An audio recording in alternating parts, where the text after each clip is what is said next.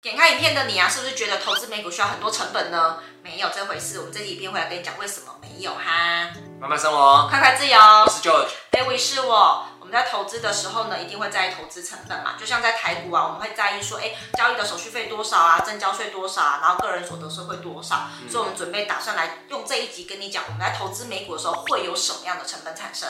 那如果你是第一次来这个频道的话呢，这个频道是在分享金钱思维、财商思维跟致富思维。如果你对这样的主题感兴趣的话，记得订阅，然后还要追踪我们的 IG 哦。那第一个阶段呢，就是我们如果要把钱汇到美国券商的话，会有一个电汇费的手续费，那大概是八千块到一千两百块不等，就看每家银行不一样。所以呢，如果你对电汇费还不是很了解的话，你可以去看这两集影片。嗯、这两集影片呢，里面有非常详细的说明这个电汇到底要怎么做，然后电汇费到底是花多少钱。就是八百到一千二不等嘛，嗯，所以这个金额呢是单笔一次性的，那你就看这两支影片，你就可以彻底了解喽。那有人会说，可能八百跟一千二真的很贵啊，那到底一次要汇多少钱过去才会比较划算？这两集影片会跟你分享。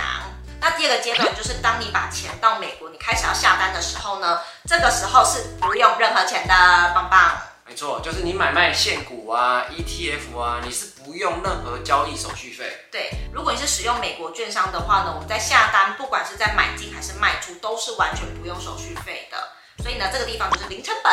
反正这就没什么好谈了，零成本嘛，那你应该就愿意买咯。对，然后第三个阶段呢，就是我们在持有股票这段期间，可能会领到股息，对吧？那如果有领到股息的话呢，因为我们台湾跟美国现在的租税协定的关系，所以呢，我们台湾人必须扣三十趴的股息税。等于说呢，如果你领到一块的股息，你会被扣走零点三块的钱，你只会拿到零点七块。嗯，这个是如果你买的股票是有配息的，然后在持有这段时间会遇到的一些成本。好，一样呢，关于股息税的部分，我们一样在这一集影片呢也有讲的非常非常的清楚，嗯、就是。哪一个国家需要缴美国的股息税？那我们台湾的话，我们就是正常要缴三十趴的股息税嘛。那在这集影片都会详细的说明给你听哦。虽然三十趴的股息税啊，你在这边乍听之下，你会觉得哎、欸，好像扣的有点多，对不对？但是呢，你会因为三十趴的股息税，然后失去好几百趴，甚至是十倍的股票涨幅吗？我觉得这个应该是不太划算的啦。所以详细的话，你还是要去了解一下这支影片的内容。嗯。那来到第四个阶段，就是如果你今天把股票卖掉的话呢，会有什么样的成本产生呢？因为卖出的手续费是不用的，但是会有税务的问题。因为我们投资美股呢，其实对于台湾来说算是海外所得。那台湾的政府有规定，如果你在海外有已实现，有已实现的损益，就是你今天把股票卖掉，你有赚钱的话，这叫已实现的损那你就必须得缴税。那台湾把这一块呢列为海外所得。换句话说，如果你今天呢是把股票卖掉，你已经有把钱拿回来，有赚钱的话呢，你是必须缴海外所得的。OK，好，那所以海外所得这个部分呢，我讲的比较细一点点哈。那有几项规定，第一项就是，如果你的每年的海外所得是低于一百万台币的，那你就完全不用申报。OK，那如果说呢这一年你的海外所得有超过一百万，那一定要申报，那不一定要缴税，可能要缴，可能不要缴。那是因为呢，政府还有另外一个免税额是六百七十万。OK，换句话说，如果说没有到六百七十万这么多的话，基本上是不用课到税。那这个就会跟你在台湾的所得有一些关系，因为每一个人的所得啊是不太一样的，所以我没有办法告诉你，你这样一定要缴税还是一定不会缴税，就要看你个人的财务状况。那我举三个情况呢，让你知道说，呃，一百万跟六百七十万这个集聚可能会有什么样的状况产生。好。比如说好了，你今年呢、啊、的海外所得，就是你在美股那边赚了五十万好了，那是不是不到一百万？所以你是可以选择都不要申报的，这样子是 OK 没有问题的。好，那如果说你今天呢、啊、是赚了两百万的台币好了，那已经超过一百万，所以你就一定要申报。那你申报进去的时候，综合所得税它就会帮你从，就是全部带入一起计算，你在国内的所得啊等等之类的，那全部加起来，然后他会告诉你到底要不要缴税。如果要缴是缴多少钱？那如果不用的话，就是不用缴税。那因为现在个人所得税申报非常的方便，其实你只要把数字 key 进去之后，它就会帮你去计算好了。然后第三个可能是呢，有可能今年在海外已经赚了八百万好了，那这个应该是铁定要就是。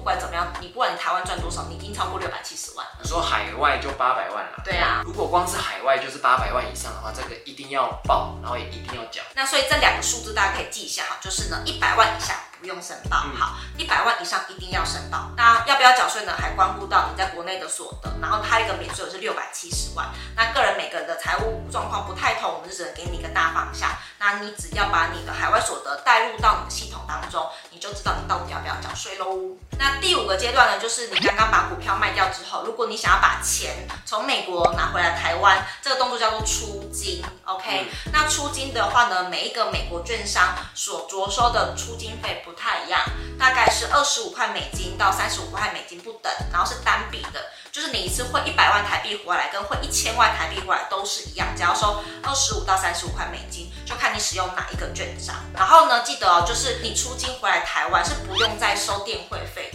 就是呢，我们台湾银行端就不会再跟你收了，你就只有在那个券商那边会跟你收这笔费用，这样子而已，OK。所以以上呢，就是如果说你想要开始投资美股的话，会延伸几个费用。第一个呢，就是你入境到美国的时候，会有一个电汇费是台湾银行跟你收的，八百到一千二。好，那第二个呢，是我们在美股的券商在买。股票的时候是完全不用手续费，所以这边是零成本的。好，然后第三个呢，是在持有时间，我们如果领到股息的话，会有三十趴的股息税。然后第四个是你在卖掉股票，因为是已实现损益。好，就算你没有汇回台湾，你还是放在美国那边，它还是算已实现损益，就会有一百万以上需要申报，然后六百七十万的免税额。好。然后第五个阶段就是你要把钱从美国移回来台湾的时候，券商会跟你着收一个二十五块到三十五块的出金费，台湾的银行就不会再跟你收任何费用了。总结来说，我觉得买美股的成本没有到太高啦，就是基本上就是你的入金费用的电汇费跟你出金的费用。跟你中间持有股票股息的那个费用而已，所以我觉得这个是一个正常的费用，这样子。那如果说你听完这整个投资美股的成本，你觉得有点高，就是觉得又要上千块电汇费啊，又要三十趴的股息，所以你觉得说，哎，投资美股是不是不划算等等之类的话呢？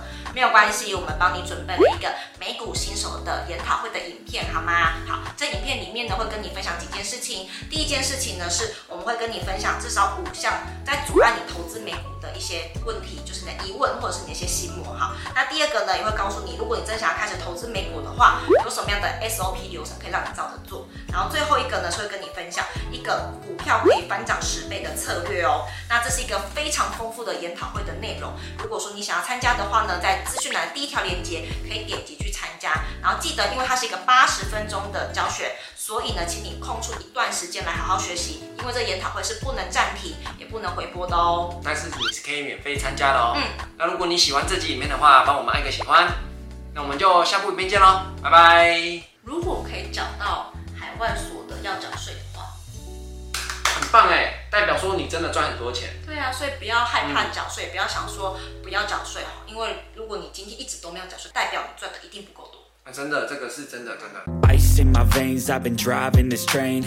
Years in this lane, there's no stopping this flame. Cause I came to the game and I changed it to play. How I like, rearranged it to my own domain. Yeah, I got what it takes, made lots of mistakes, taking shots, skipping breaks, feeling.